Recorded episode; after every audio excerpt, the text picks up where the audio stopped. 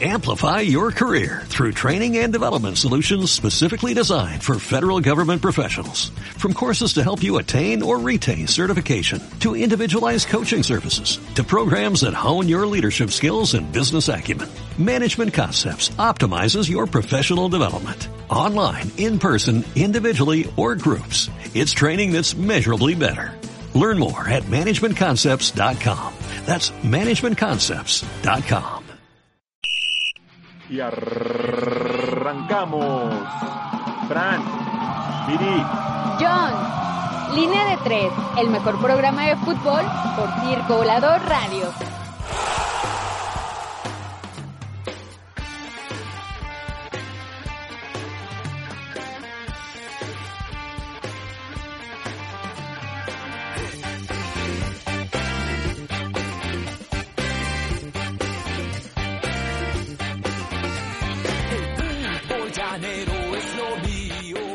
¿Qué tal, banda de Circo Volador? Ya estamos en línea de tres. Los saludos amigo Jonathan Ortega. Franny, buenas noches. Buenas noches, John. Ahí está, porque no nos escuchábamos. Sí, no nos escuchábamos. Este, ya también acá con, con, con los invitados que por ahí ya habrán visto en el, en el flyer, nos estarán acompañando la gente de Proyecto Cantera. Ahorita vamos a estar platicando con ellos. ¿Qué es Proyecto Cantera? ¿De qué va?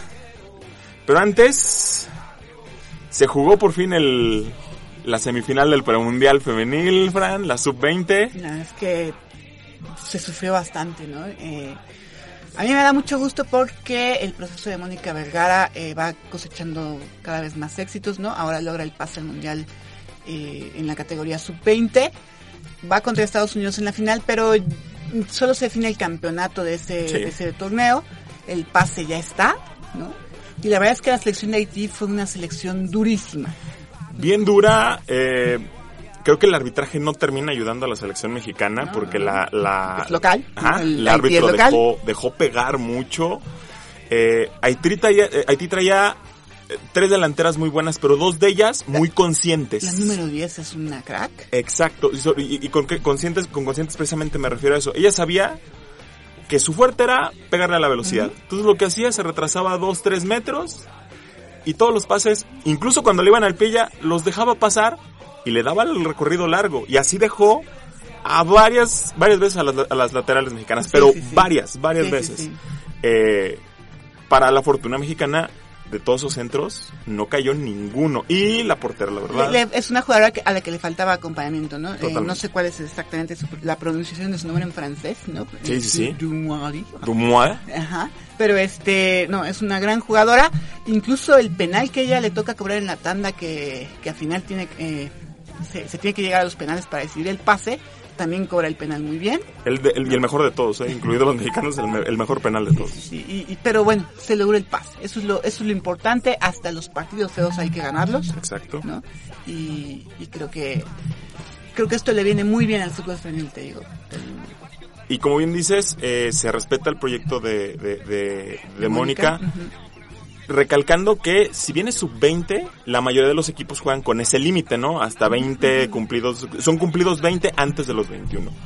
México llevaba jugadoras sub-19, incluso algunas de 18 años. Quiere decir que bien llevado este proceso puede aguantar mucho tiempo.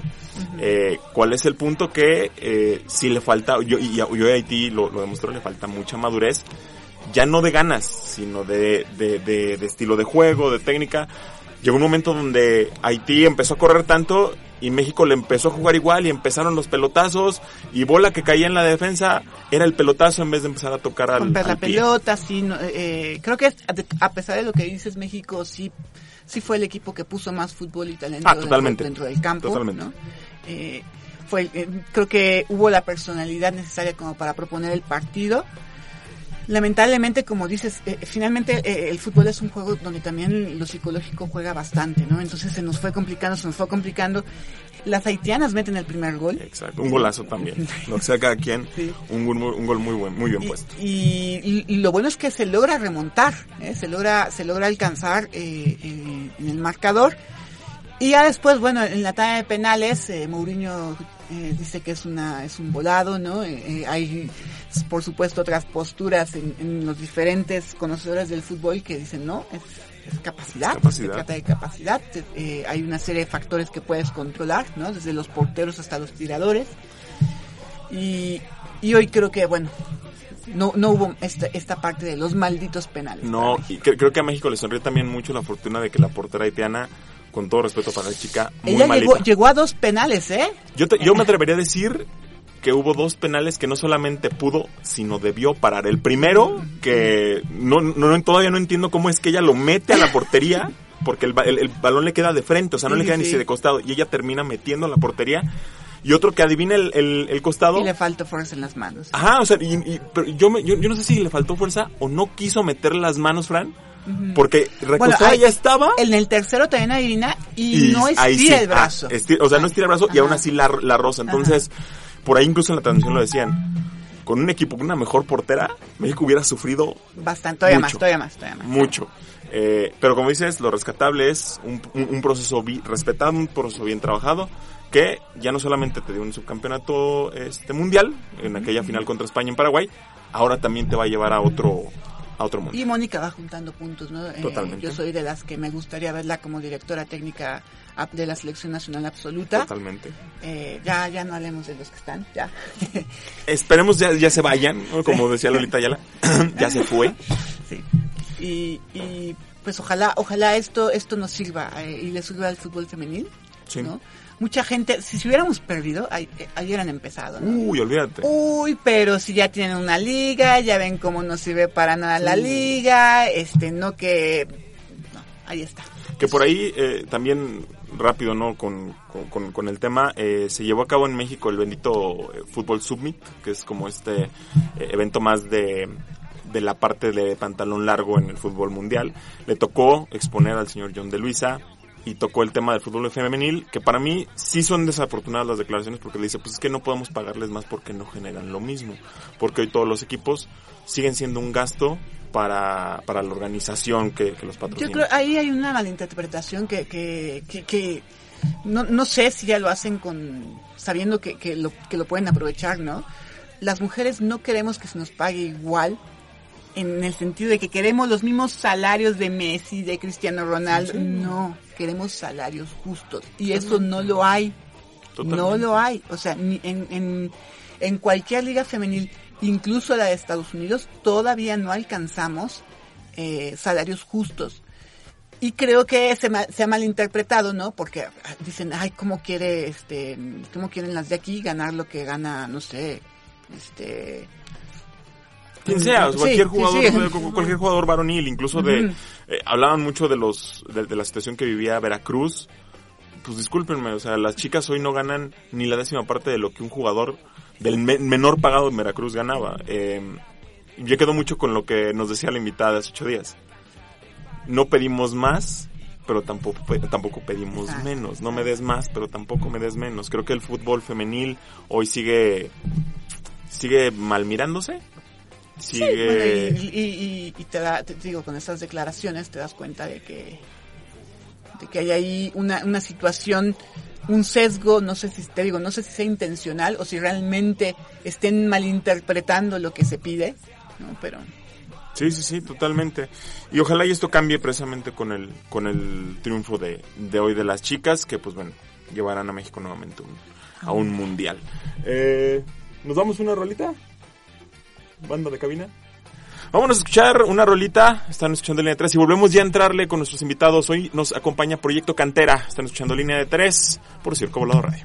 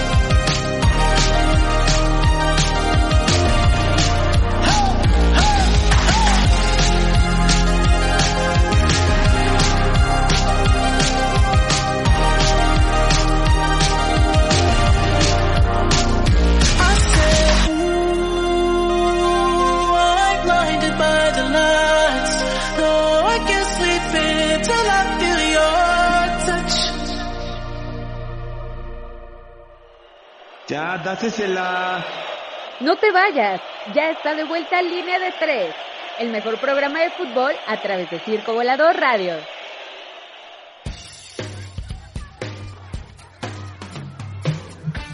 Listo, banda, ya estamos de vuelta en línea de tres. Después de escuchar a The Weeknd con Blinding Lights. Qué fuerte, qué padre. Que le gusta mucho a la chaparrita. Eh, y ya nos acompañan el profesor Roberto de Paz y Carmen Francisco, ambos de Proyecto Cantera. Buenas noches, ¿cómo están? Hola, mucho gusto y gracias por la invitación. No, Buenas noches, gracias. Contenta de estar aquí. Qué bueno, no, al contrario, los contentos somos nosotros de que hayan aceptado la invitación. Y pues ahora sí que la pregunta, la primera pregunta siempre es la más abierta. ¿Qué es Proyecto Cantera? Bueno, pues somos una asociación, este, nos dedicamos a entrenar fútbol, pero es un fútbol para la vida. Fútbol en el que se enseñan habilidades para la vida, en el que se enseñan valores, en el que cambiamos la mirada completa de lo que comúnmente se piensa o se cree que es el fútbol, de lo que se ve en la televisión que es el fútbol. En nuestro fútbol tratamos de que se entienda que no venimos a ganar, no es competitivo, venimos a ser amigos y sí, siempre respetar al rival, ¿no? Sí, Proyecto Cantera es una fundación sin fines de lucro que además eh, trabaja con el fútbol como un medio, como una guía, como un pretexto para... eh, digo, tú hablas fútbol, avientas un balón y llegan muchos niños. No es nuestro, nuestro gran pretexto con toda esa fuerza que tiene este deporte y llegan los chicos y bueno, entre líneas nosotros hablamos de muchísimos temas, de muchísimos valores, de, de lo que es el fútbol, pero como tal, o sea, nosotros no vemos al fútbol como el gran deporte o como el gran negocio, para nosotros sigue siendo lo que de raíz es un juego, es divertido, es apasionante y esa pasión lleva al niño a siempre estar atento a, lo que tú le digas y bueno, eso nos da una gran responsabilidad también de entender que podemos eh, con el balón decirle también esto es respeto, también esto es honestidad, también estos valores son los que tienes que llevar a tu casa, eh, tus palabras en lugar de usarlas para lastimar a tus compañeros, úsalas para eh, hacerlos sentir bien. Eh, el fútbol ya por sí tiene estos grandes aprendizajes del juego en equipo, pero además si lo, lo enfocas en, en- en temas eh, muy puntuales, te da, es, es creo que una herramienta educativa brutal eh, este, este deporte, ¿no? Entonces nosotros lo usamos para todo este tipo de cosas. En ese sentido, eh, ustedes tienen una herramienta que a mí me llamó mucho la atención, esta parte de la tarjeta verde, ¿no? Sí. Que va justamente en esa dirección. No tenemos la tarjeta roja, que es la expulsión, y la tarjeta amarilla, ¿no? nos- que es la el- y, y, bueno, eh, nuestros escuchas no, lo- no la ven, pero es una, es una tarjeta arbitral, ¿no? Eh, de color verde, ¿no? Y tiene, tiene el logo de, de- de su asociación. ¿Por qué me van a sacar tarjeta verde? ¿Cuándo o cómo? Tarjeta verde justo es eh, para desenfocarnos de la sanción, del castigo, ¿no? De una amarilla, una roja, sino más bien vamos a enfocarnos en lo positivo, ¿no? Hiciste una buena acción, eh, le reconociste a alguien, incluso a tu contrario, que hizo un buen, un golazo, que hizo una buena jugada, viste que su- tu compañero, tu compañera se cayó y te acercaste a levantar, ¿no? No te importó la jugada, te acercaste a ver si estaba bien, hiciste sentir bien a alguien, eh, fuiste honesto, tal vez metiste una mano y dijiste, sí, sí, lo hice, aunque no te hubiera visto el árbitro, el árbitro. Saludos a Thierry Henry, a Diego Armando Maradona. Qué fuerte. Y más porque, pues, bueno, es bien necesario, no, no solamente dentro de un campo de fútbol, sino de cómo lo transpolas a, a cuando terminas. Que eso me lleva a preguntar, ¿dónde trabaja o cómo, cuáles son los lugares en donde se acerca Proyecto Cantera y se pone a trabajar con las comunidades? Bueno, nosotros tenemos alrededor de eh, 13, 14 instituciones. Eh, seguimos en la búsqueda de, de aliados. Eh, trabajamos con comunidades triquis, con una gran comunidad de chicos sordos, con eh, casas hogar, eh, personas eh, que sus papás están en, en reclusorios, con chavitos que tienen algunos problemas eh, psicológicos. Eh, no sé, trabajamos con muchas casas hogar y con centros de día. También trabajamos con chicos vinculados a la vida en calle. Entonces, pues la verdad las instituciones son nuestros grandes aliados. Con ellos eh, tenemos poblaciones de todo tipo y bueno, podemos llevar nuestra nuestro mensaje a, a muchos lugares. ¿Y cuál es el, digamos, el, el- método de intervención que tiene el Proyecto Cantera? Llegan, o así que dicen, no, tú pones un balón y los niños aparecen, pero sí, de arte, como arte de magia. Pero ¿cuál es el modelo que los lleva a, a esa parte de poner el balón en el piso y que lleguen los niños? ¿Cuál es el modelo de intervención? Bueno, en nuestra metodología, por supuesto que hay fútbol, pero siempre es empezar, eh, llegamos a las distintas instituciones, que como bien dice Roberto, es población en situación de vulnerabilidad. Y, y tenemos un horario específico de entrenamiento, comenzamos nuestro calentamiento, vamos a trotar a través de juegos, dinámicas, sí, sí organizamos circuitos, aprendemos, pues sí, cosas de fútbol, ¿no? Y hay un momento en el que hay un partido, tiene que jugarse, ¿no? Organizamos el partido, pero también tiene que haber el momento como más importante de la retroalimentación, de esta parte en la que introducimos algún tema, ¿no? Eh, justo quisiera mencionar, por ejemplo, que en esta semana estuvimos hablando justo de por el Día Internacional de la Mujer, ¿no? Entonces fue hablam- hablemos sobre igualdad de género, ¿no? Pero en el fútbol, ¿no? Y era como de bien, eh, vamos a averiguar qué piensan nuestros chicos, nuestras chicas sobre esta cuestión del género, ¿no? Eh, ya trotamos, vamos a hacer dos filas y tenemos dos porterías, hay que tirar.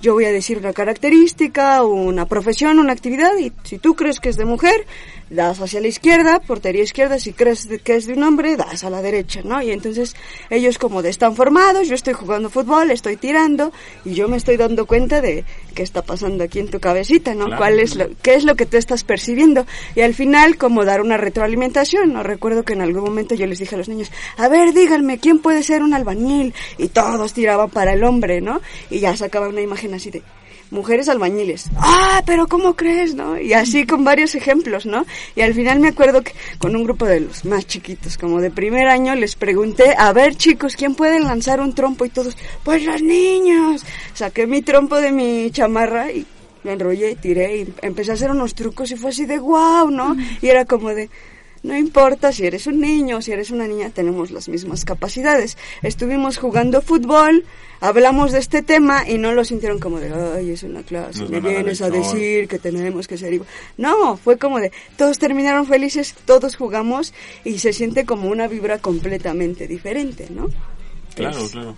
Eh, Digo, ya ahorita, y, sin, sin el afán como de entrar en el morbo, pero sí como de ser bien claro, en esta parte, ¿cuál fue o cuáles son los resultados que tuviste? O sea, ¿sí hay todavía incluso paradigmas dentro del juego? ¿O los niños sí hoy ya les importa muy poquito si es una niña, si es un niño con quien están jugando? Si el- mientras el balón ruede, jugamos todos. A veces creo que depende de, de la institución en la que nos toque, porque yo, por ejemplo, lo que te platico es una, una casa hogar de solo niños. Y ahí fue mucho, muy marcado. Y tuve una sesión en otra casa hogar donde hay niños y niñas. Y ahí es como, ¿quién juega fútbol? Todos igual, no importa, ¿no? Entonces, más bien, a veces depende como del contexto, ¿no? De- en realidad sabemos que mucho viene de la familia, ¿no? O sea, es hermoso poder trabajar con los grupos porque el- los niños eh, fluyen contigo, ¿no? Fluimos juntos, ¿no?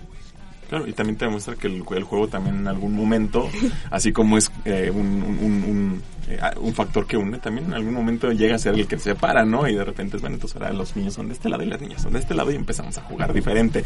Eh, nos, estamos revisando, Viri me pasa por acá, mañana es el cuarto torneo Violeta. Platíquenos ahorita precisamente con el, Ajá, sí. con el tema de la, del Día Internacional de la Mujer, con la situación que vive el país. ¿Qué es el torneo? Sí, es justo un torneo en el que también va a colaborar Proyecto Cantera y está centrado solo en la participación de mujeres, ¿no? Equipos femeniles. eh, y justo, ¿no? Con esto del Día Internacional de la Mujer, ¿no? Eh, hablamos de la selección femenil, de la Liga MX, ¿no? Eh, sabemos que eh, eh, la mayoría de los equipos de la Liga MX no juegan en sus estadios, ¿no? Apenas va a suceder que en el 14 se va a jugar en el Estadio Olímpico, es. SU, ¿no? Entonces, este, justo eso, ¿no? Que, que se mire, ¿no? Hay muchísimas más mujeres de las que se sabe que juegan fútbol, ¿no? Desde muy pequeñas, ¿no? Y es justo darle la visibilidad, ¿no? Eh, sí, sabemos que a lo mejor juegan allá en su barrio, juegan en la esquina, juegan en la calle, pero también hay torneos, ¿no? Y que sea justo exclusivo y dar como también esta parte del empoderamiento de las mujeres, ¿no? Las mujeres entrenan, ¿no? Las mujeres dirigen, las mujeres juegan, no importa en qué posición, ¿no? Entonces, este, creo que es eh, importante, ¿no? Como justo hacer como la convocatoria y que volteen a mirar, ¿no? Está, este, está, está este evento, pero va a haber muchos más y, y ya hubo muchos más, ¿no? Y justo que, que se vea, ¿no? Que las mujeres No es, jugamos. el- no es el- la primera vez que se realiza el, el torneo. O No. ya habías. No, no es la primera vez. Ah, es la primera vez. No, no es la primera vez. No es la Ajá, primera vez. sí, O sea, ya sí, se viene venido es- realizando. ajá, ¿Y sí. cuál ha sido su experiencia en ese sentido? ¿Ustedes Este, participaron? No es la eh, primera Es vez. la primera vez que co- Proyecto. Cantera va a colaborar. Ajá. Va a estar, eh, van a estar dos de nuestros compañeros, eh, un compañero y una compañera, entrenadores, este, participando ahí. Entonces, este, ¿Dónde se realiza? eh, no recuerdo ahorita el dato específico, sé que es en un deportivo en Tlalnepantla. Ok. Este, sí. ¿Y saben si la convocatoria es abierta? ¿Quién puede asistir a ser parte del torneo? Eh, no tengo el dato específico. eh, Pero pues lo eh, investigamos de todas formas. Sí, Y regresando un poquito, es que a mí lo que también me tiene muy, como muy este, en shock es la parte de la tarjeta verde. ¿Cómo lo reciben los niños? Que de repente estén jugando y le sacan la tarjeta verde porque pues, uno entra y dice, bueno, si me sacan la amarilla es porque le pegué, si me sacan la roja es porque le pegué muy fuerte. Pero si te sacan la verde, cu- ¿cuál es la reacción de los niños y cómo, cómo se les interioriza ¿Qué el, hago, no? para esto es? Mira, te trabajamos de la mano con un psicólogo eh, y hemos eh, ido trabajando la parte también cómo darla, porque en momentos pensamos que al final decías la tarjeta verde y aplaudían. Pero ya lo hacemos como en el fútbol normal, eh, cuando un árbitro saca una amarilla o una roja, pues es que todo el estadio y en la televisión saben que hiciste algo malo. Algo mal. Aquí, cuando alguien hace una buena acción, un buen cumplido, una buena palabra incluso, nosotros silbamos y le damos la tarjeta verde en ese momento y le explicamos por qué se la dimos y aplaudimos. O sea, paramos, ¿por qué? Porque es importante, es eh, un reforzador de las cosas positivas, es un reconocimiento que la verdad el chico necesita y de verdad tú le das una tarjeta verde a alguien y va a repetir el, el- la acción siempre. No le das por, si levanta cuatro veces a alguien, no se la das cuatro veces, se la das la primera y la va a ir adoptando. Entonces es importante el momento de darla, que es como en el partido, como se dan las otras dos y este bueno es es siempre en una ac- acción positiva pero el, el tema de- del entrenamiento es que tú también tienes que entrenar ese ojo eh, de ver lo parte, positivo claro. porque porque lo, lo malo siempre está está a la luz está eh, lo reconocen los niños lo encuentran los niños te lo van y te lo dicen los niños encontrar algo positivo es más complicado entonces no puedes perder detalle tienes que estar súper alerta a todo lo que pasa y terminas encontrando, terminas encontrando cosas positivas siempre. E incluso al final cuando el chico de repente estás buscando qué decirle en la retroalimentación, a veces le dices que bueno que viniste, este, nos hacías mucha falta, porque no encuentras otra cosa, pero siempre hay que lleva- llenarlo de palabras positivas para que regrese y regrese con el mismo ánimo de siempre. Entonces la tarjeta verde es un reforzador eh, brutal para los chicos, salen súper contentos y ganan tarjeta verde. Y aparte, Carmen, Perdón, ah, si no, pero, pero adelante, nada más quería decirte profe. que gracias a la tarjeta verde en los torneos de cantera no en, en seis años hemos tenido una tarjeta amarilla. Es decir, se, se desconectan de las tarjetas de otro color. No se la pueden pasar a la Liga MX. No, y eso sí, y, no, y, y es serio porque por ahí también creo que incluso ya hay algunos este, acercamientos o FIFA también está sacando como su versión. ¿Cuál ha sido como que esas, e- ese, ese seguimiento que en algún momento da cantera, este proyecto cantera a decir, ¿sabes qué? Yo dejé a un niño aquí y hoy sé que está acá. O sea, ¿cuál es el acompañamiento a lo mejor en algún momento que da proyecto cantera? O hasta dónde se queda proyecto cantera. Pues, por ejemplo, si nos toca en escuelas, si les toca la fortuna de empezar desde los grupos más bajos, pues vamos, por ejemplo, si empieza en segundo, llega hasta sexto, podemos notar el cambio, ¿no? Pero incluso en uno o, en un periodo de seis meses, que es como nuestra preparación para nuestro encuentro de valores, te puedes dar cuenta. O sea, yo recuerdo muchos de justo la escuela en, en la que está Proyecto Cantera, que es una escuela primaria para niños y niñas sordas. Eh, yo soy maestra de esa escuela. Entonces yo conocía perfecto a cada niño, a cada niña de esa escuela. Entonces sabían, híjoles, con este niño, pues a ver cómo nos va, ¿no? Porque era de, eh, jugábamos fútbol y perdía y salía llorando y se enojaba. Y llegan los entrenadores de cantera y empieza como el cambio total, ¿no? Y ver que al, al final de ese periodo era como de, ya no me importa si no anoté gol, eh, fui a felicitar al contrario porque anotó y, y me dedico a ver si todos están bien y, y ya no hacía esos corajes y ya no terminaba llorando y fue como de, wow, esto fue magia, ¿no? Claro, si ves el cambio en los- en los chicos. Ajá, sí, la verdad es que sí, sí, sí, se, se nota, ¿no? Y a veces incluso yo, yo tuve la oportunidad de notarlo fuera de la cancha, ¿no? Eh, teniendo la oportunidad de estar tanto como de entrenadora como en esta escuela que soy maestra, eh, puedo verlo en, la, en las clases, ¿no? Me acuerdo mucho que en una ocasión estaban en, realizando un examen y había un compañero, era el último que faltaba de terminar el examen. Y sus compañeros se asomaron desde la ventana y le estaban echando porras. Venga. Tú puedes, vamos. Y yo les dije, saqué mi tarjeta, Tarjeta verde, verde. y Claro. le saqué tarjeta verde, ¿no? Y ellos así, y siguieron, ¿no? Y eso, voltearon, vieron la tarjeta y siguieron, vamos, tú puedes, sí, ya casi acabas, no sé. Entonces es sacarte la lagrimita Remy, ¿no? Porque Claro. lo estamos haciendo bien, ¿no? Y sabemos que va más allá de la cancha, no solo se queda aquí. Exacto, son esas experiencias que que quién puede vivir, o sea, porque siempre que hablamos lamentablemente de organizaciones sociales entra la falta de recursos o la falta de manos. En Proyecto Cantera, ¿quién puede ir y decir, sabes qué? Yo puedo ayudar o yo quiero ayudar? Pues dentro de las aliadas que, instituciones aliadas que mencionaba Roberto, pues es más bien, eh, estamos abiertos, ¿no? Sobre todo pensamos en poblaciones en situación de vulnerabilidad, ¿no? O sea, los recursos eh, no, es, no se les pide a la institución. Nosotros como Proyecto Cantera llevamos el material, estamos las entrenadoras y los entrenadores, eh, el pago es directo de Proyecto Cantera, ¿no? Entonces es como de, solo necesitamos tu compromiso, ¿no? Compromiso para que nos permitas eh, llevar nuestro entrenamiento, porque a veces también la dificultad es como de, a veces la institución y, y sus reglas son diferentes a nuestra hora de proyecto cantera, ¿no? Porque aquí como son muy estrictos, pero nuestra clase es distinta, ¿no? El entrenamiento es diferente, ¿no? Aquí no te voy a castigar y a veces no es que no puede entrar porque está castigado. Wow, no me lo castigues quitándole el fútbol, ¿no? Sí, que- este, no, si aquí estamos trabajando justo eso que te está costando trabajo con este niño, con esta niña, justo lo estamos trabajando aquí y va a haber resultados, ¿no? En realidad es lo que queremos es que haya más, ¿no? Decía Roberto, somos 14 instituciones ahorita y están en lista de espera otras, ¿no? Porque es como de ver si eh, eh, es, es conveniente para la institución, para nosotros y ahorita pues estamos, no somos tantos, ¿no? Para cubrir todas las instituciones, está Roberto, está Natalia, Daniel, eh, estoy yo eh, y entonces es como de hay que organizar nuestros horarios para poder cubrir todas las instituciones en las que queremos estar. Y por ejemplo, los equipos de eh, Proyecto Cantera juegan contra equipos que no que no tienen esta línea, ¿no? Por ejemplo, otros equipos infantiles o no.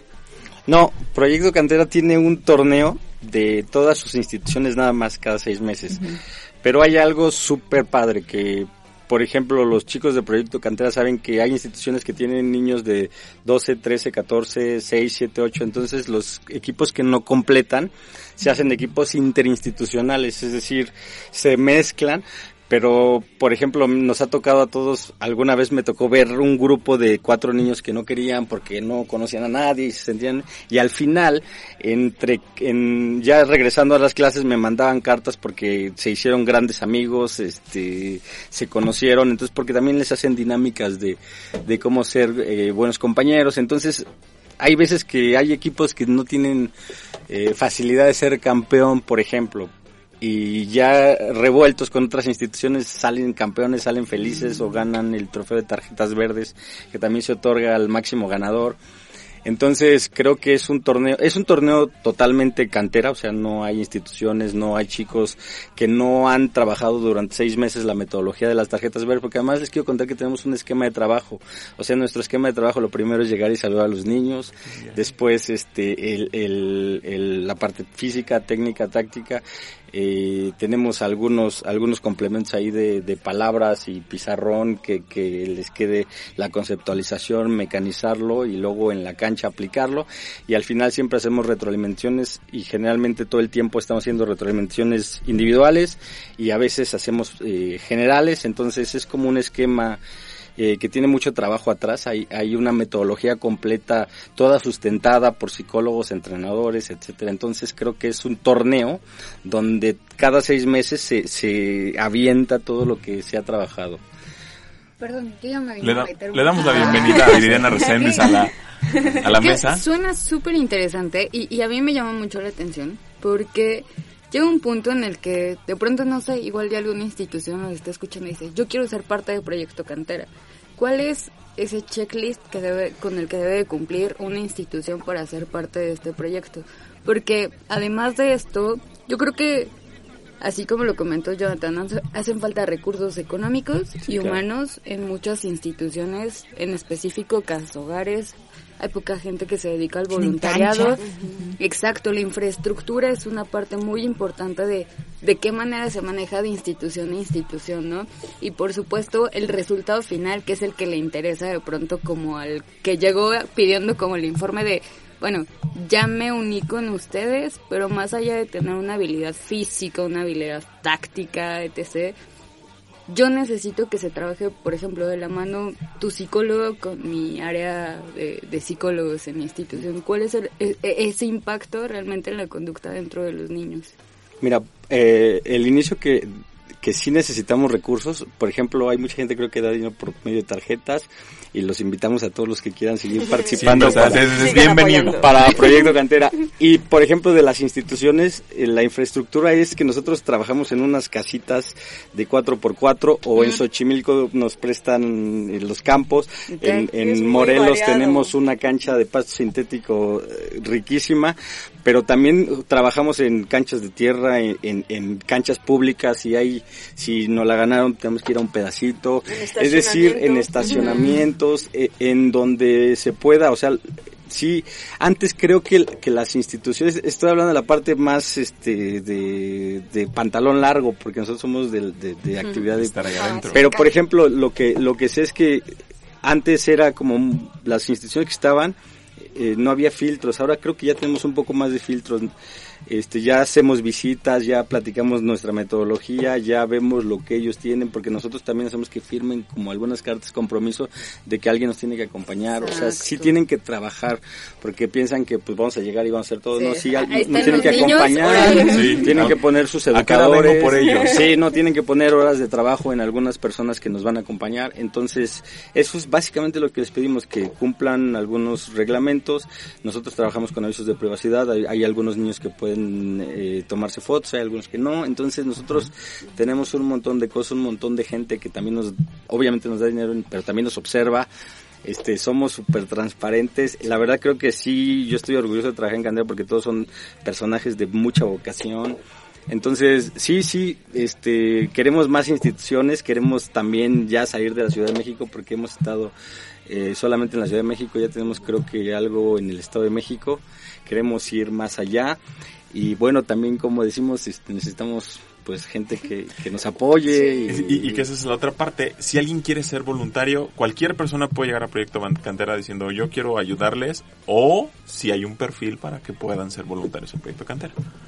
Bueno, eso estaría un poco complicado en el sentido de que como justo tenemos 14 instituciones, entonces más bien eh, sería el voluntariado en una institución en específico, porque cada entrenador, cada entrenadora está entrenando en distintos lugares, ¿no? Eh, puede estar Roberto el mismo día en Xochimilco y yo estar en otro lado. Es decir, ¿no? ustedes son un pool de instructores, bueno, de, de, de formadores y ya más bien se reparten ahí las instituciones. ¿no? Ajá, sí, como por nuestros horarios o la lejanía o cercanía de nuestros hogares, ¿no? Es como... Excelente. Sí. Muy ambicioso, muy de niños, muy pambolero el asunto, muy canterano, me agrada. Yo creo que una vez váyanse a una rolita para que la gente también Sí, para que vaya, agarren aire, puedan, vayan puedan ir, digiriendo. puedan ir al baño y este no se pierdan todavía la, el chisme que traen aquí los chicos de Proyecto Cantera. ¿Ya está lista mi estimadísimo Ariel? Ay, por eso te quiero, ingrato. Vámonos a una rola. Esta es lin- línea de tres por Circo Volador Radio.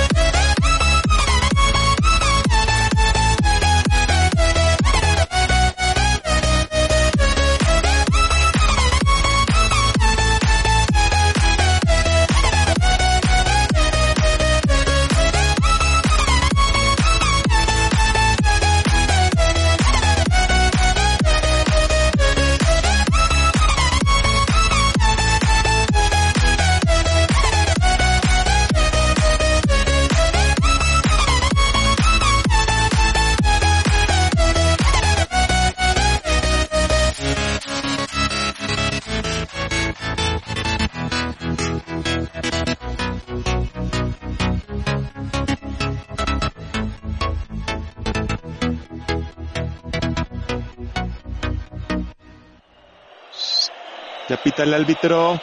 Ya regresamos con línea de tres a través de Circo Volador Radio. Ya volvimos a línea de tres. No, hombre, si ya- un, un día, bueno, creo que la gente, no, ya, ya quitamos, pero un día la gente va a ver lo que hacemos en el Facebook Live este, mientras estamos en los cortes y se van a quedar más interesados. Van a decir, ya, ya, mándenlos a cortes, se platican más. Eh, Viri, estabas platicando con Carmen al respecto de una Sí, vez para que sí, presente la gente. pasa-. Sí, por ahí iba más o menos mi pregunta, porque por ejemplo, aquí Volador es como esa casa que también trata de abrazar estas iniciativas y esta búsqueda de identidades de los jóvenes. Y afortunadamente tenemos como este tema de poder crear talleres, de poder hacer talleres para muchos de ellos, ¿no? Que en muchas ocasiones o varios de estos talleres, eh, quienes los imparten empezaron siendo simplemente alumnos y que terminaron siendo profesores o docentes, ¿no? Entonces, wow, está padre porque de alguna manera creas fuentes de ingreso, ¿no? Creas un empleo, su perspectiva este, de inserción social, este, laboral, etc. es totalmente distinta.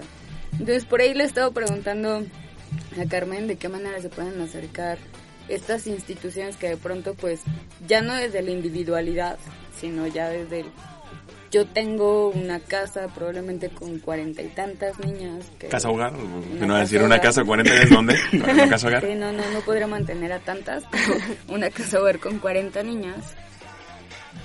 Que híjole, están en la búsqueda también de crear a través del deporte y a través del fútbol un proyecto.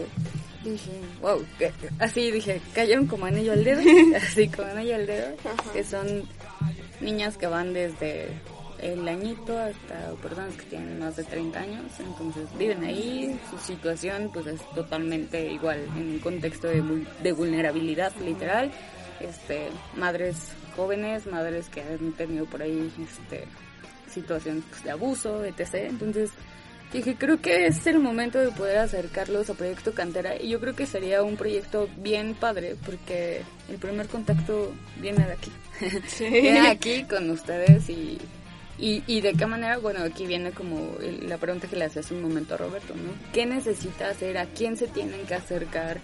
Este, ¿Cuál es el tiempo de espera? ¿De qué manera ustedes realizan este ABC, no? Es como el tenemos que ir a nuestros protocolos honestos, ¿no? ¿O ¿Qué es lo que tendría que realizar ya previamente una institución para que no haya una demora de por medio, ¿no? Bueno, yo creo que eh, ahorita si quieres podemos dar los teléfonos, todos los datos. Eh, estamos en, tenemos una página que se llama Proyecto Cantera Juntos por México y estamos en, Facebook, en, sí, en algunas redes sociales y este, pues las instituciones se pueden acercar. eh, está Paula Sandoval y pueden platicar con ella sobre qué necesitan, cuándo pueden hacer visitas, este, si son candidatos, eh, porque digo, también tiene que ver que hay instituciones que tienen boli, básquet, karate, y entonces en realidad no los necesitan, no hay instituciones que están muy bien armadas. Entonces nosotros queremos llegar a donde sí, sí hacemos falta, donde sí este, necesitan ya algo que, que los haga moverse, ¿no? Eh, entonces sí, creo que Paula Sandoval lo- nos puede orientar bien en ese tema y eh, bueno, después de platicar con ella, pues ya, les dirá eh, cuando hace una visita, este, la acompaña generalmente Eric, que es psicólogo y están escaneando eh, las necesidades que tienen y después les van diciendo los pasos.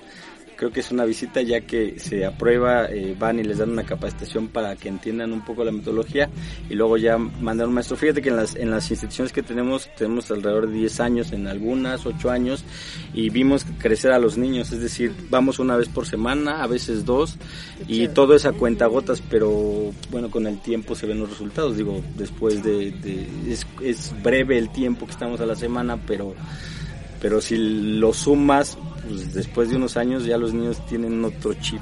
Entonces, bueno, sí, creo que acercarse a las redes sociales, hablar con Paula está ya para Excelente, pues por ahí vamos a poner en contacto a la gente que esté interesada para que tengan más niños, tengan más trabajo Sí. en Sí, sus sí, ratos sí, libres. claro. Híjoles, ¿cuáles? Por eso. Eh, y ah, hay una pregunta que se me quedaba antes en el aire. Carmen, tú trabajas directamente con eh, la escuela de Eh, se llama IPLIAP, IPLEAP. es el Instituto Pedagógico para Problemas del Lenguaje, IAP. Es una escuela, es preescolar y primaria para niños y niñas sordas. Soy maestra. Originalmente mi primer empleo es ese. No, soy de profesión pedagoga, soy maestra de primaria en esa escuela y entrenadora de fútbol aquí. Y el plus también que, puedo decir que tenemos como proyecto cantera es que además de tratar muchos valores y habilidades para la vida, estamos trabajando con la inclusión porque todos nuestros grupos, sin importar que haya sordos o no, están aprendiendo lengua de señas. ¿No? Y justo lo que comentaba hace un rato Roberto es que a veces se arman en nuestros torneos eh, equipos interinstitucionales y entonces son niños oyentes que sí escuchan con mis niños y niñas sordos, ¿no? Y entonces, ¿cómo le digo? ¿Cómo? Y a lo mejor en las clases es como de, ay, sí, así se dice hola, no sé qué. Vuelvo a ver al grupo de los niños oyentes y me dicen, es que sí puede decirle hola y pude deletrearle mi nombre y entonces no sé qué. Y, es, y se emocionan, ¿no? Y es como padrísimo ver también esta parte de la inclusión. Y cuando tenemos ese encuentro, desde que empieza la inauguración, pues yo estoy al frente interpretándole a, a los niños de mi escuela, ¿no? A las niñas. Y, y- y ver que también nos acompañan de, de mi escuela maestras sordas y también todos los niños de maestra ayúdeme no es que no sé qué me está diciendo no también po- por este lado trabajar la parte de la inclusión la parte de aprender otra lengua no son como sí justo tantas cosas que sigue aportando a través del fútbol porque es Ahora mis compañeros, mis compañeras enseñan lengua de seña a otros grupos que no sabían, a lo mejor que ni siquiera que existían niños y niñas sordas, ¿no? Claro, que, ¿no? que había una lengua de señas mexicana. ¿no? Exacto, y que el día de mañana, cuando vayan en el metro, vayan en la calle y vean una persona sorda, ellos van a ser los primeros que van a levantar la mano como de, no se preocupe, yo le ayudo. Sí, justo también ah, por ahí hacer como esa diferencia, ¿no? De, yo recuerdo mucho a un grupo que era así como súper apático en ese sentido. Después de que se hizo el encuentro, volví a verlos. Es que pude hablar con una niña y le pude decir que, que el baño estaba de aquel lado. Y, llegaban muy felices, ¿no? Cuando al principio estaban súper apáticos, como de, ay, ¿por qué tengo que aprender esto? Y después fue como de, hicieron amigos, ¿no? Hicieron amigas y es... Claro. Wow, ¿no?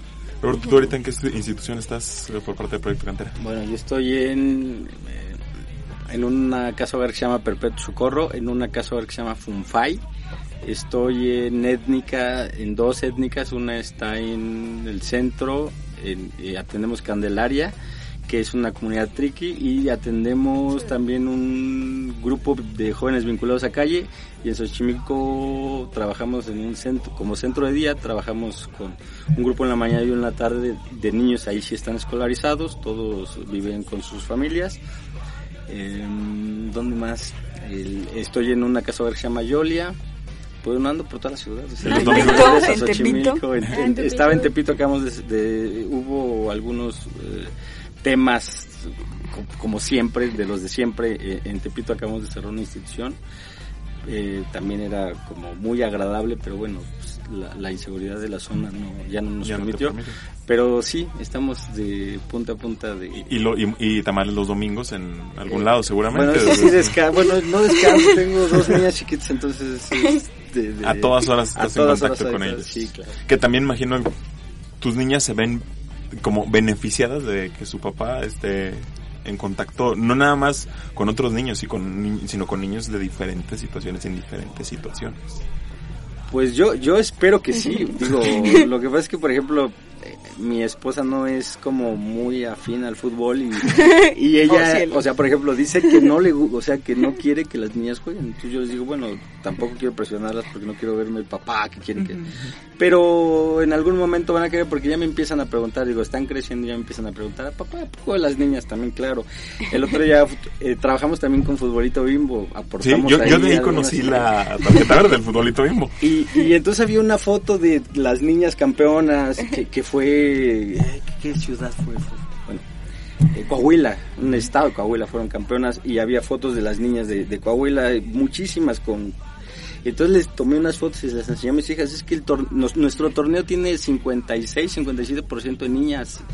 Eh, eh, Futbolito Bimbo tiene un porcentaje muy alto de niñas, entonces pues dicen que las niñas no juegan fútbol en mi casa. Por favor.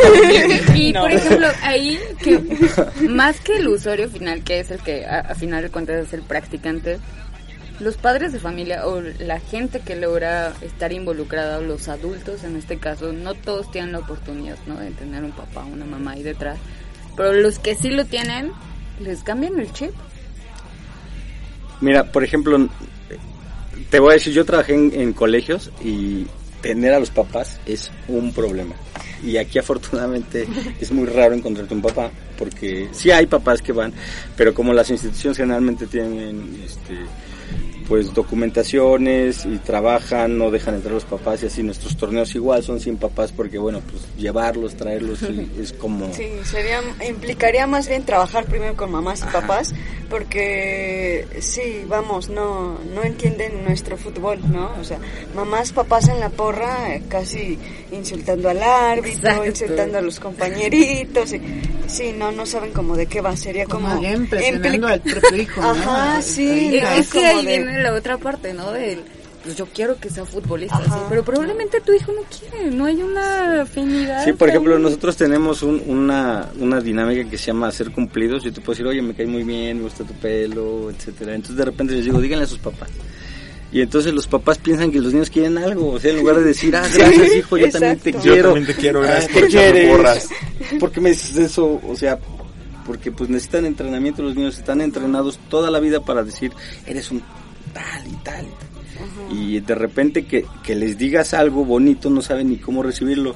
Y hacerlo, o sea, decirle a alguien, y no un niño, ¿eh? un, un adulto, es más, lo hemos hecho en bimbo con maestros y los maestros no son capaces de decir a su compañero de al lado, oye, me caes muy bien, eres muy bueno, o me gusta tu, no sé, o sea, me gusta como te Algo. peinas", Sí. ¿no? Les da mucha pena a los adultos, nos da mucha pena, porque hay, Sí. hay gente que no le puede decir a su esposa que la ama, a su papá que lo quiere, de verdad, y, y ¿por qué? Porque no entrenaron. Este entrenamiento lo tenemos nosotros, entonces, ¿no? Sí, Liz, sí, sí. Nos por nosotros nos, tiempo. queda- por nosotros Sí. nos quedamos Nos, otras dos nos horas quedamos en el primer tiempo por ahora. platicando con Proyecto Cantera. Roberto, Carmen, muchísimas gracias por venir. Gracias. Gracias por la gracias. Y pues bueno, ya en nuestras redes sociales estaremos posteando precisamente todo al respecto de Proyecto Cantera para que no nada más se informen, sino que se sumen. Sí. Y también si tienen torneos de barrio, pues vayan ahí como que metiendo esta parte de la tarjeta verde, no les cuesta nada. Sí, que si por ahí también les hace falta, por ahí dicen, ¿no? El que no habla. Yo- Entonces, toda necesidad, siempre hagan convocatorias. Seguramente mucha gente que, neto, que está O sea, esperando, esperando cómo, cómo poder apoyar. Y también, pues bueno, se nos acaba el programa, Viri. Yo ya me voy. Ah, ya. Esto fue Línea de Tres. Recuerden que mañana en punto de las 6 de la tarde pueden escuchar la repetición o descargar el podcast a través del ebooks o también escucharnos a través de Spotify, donde nos Eh, encuentran como Línea, de Tres. Foot. Pues nada, agradecer a nuestros este, invitados. Eh, siempre decimos que los, la- los problemas sociales son complejos y terminamos siempre diciendo que la solución es la educación. Y eso suena tan etéreo, ¿no? Pero cuando escuchas este tipo de experiencias te das cuenta de que sí se puede aterrizar, ¿no? Sí hay cosas concretas que se pueden hacer. Y yo les agradezco mucho eso. Y Pumas de América van empatando uno a uno en el entretiempo. ¿no? Ok. Entonces, Pórtense bien. Desde aquí, si alguien lo está escuchando, ya para allá. Ibarra, ya no sabemos qué pasó. Pórtense bien. Se despide Jonathan Ortega. Hasta la próxima semana a las 8 de la noche en esto que es Línea de 3 por Circo Volado Radio.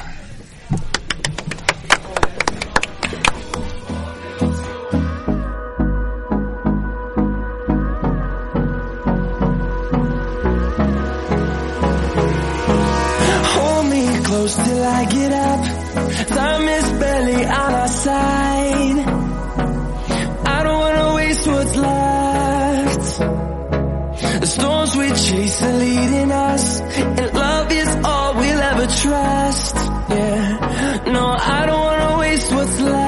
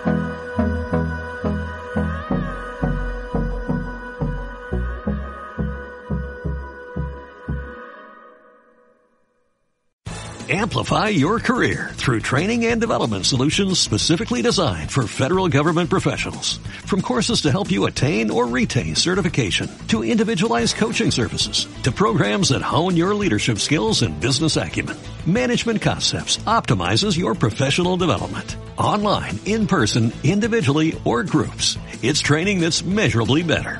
Learn more at managementconcepts.com. That's managementconcepts.com.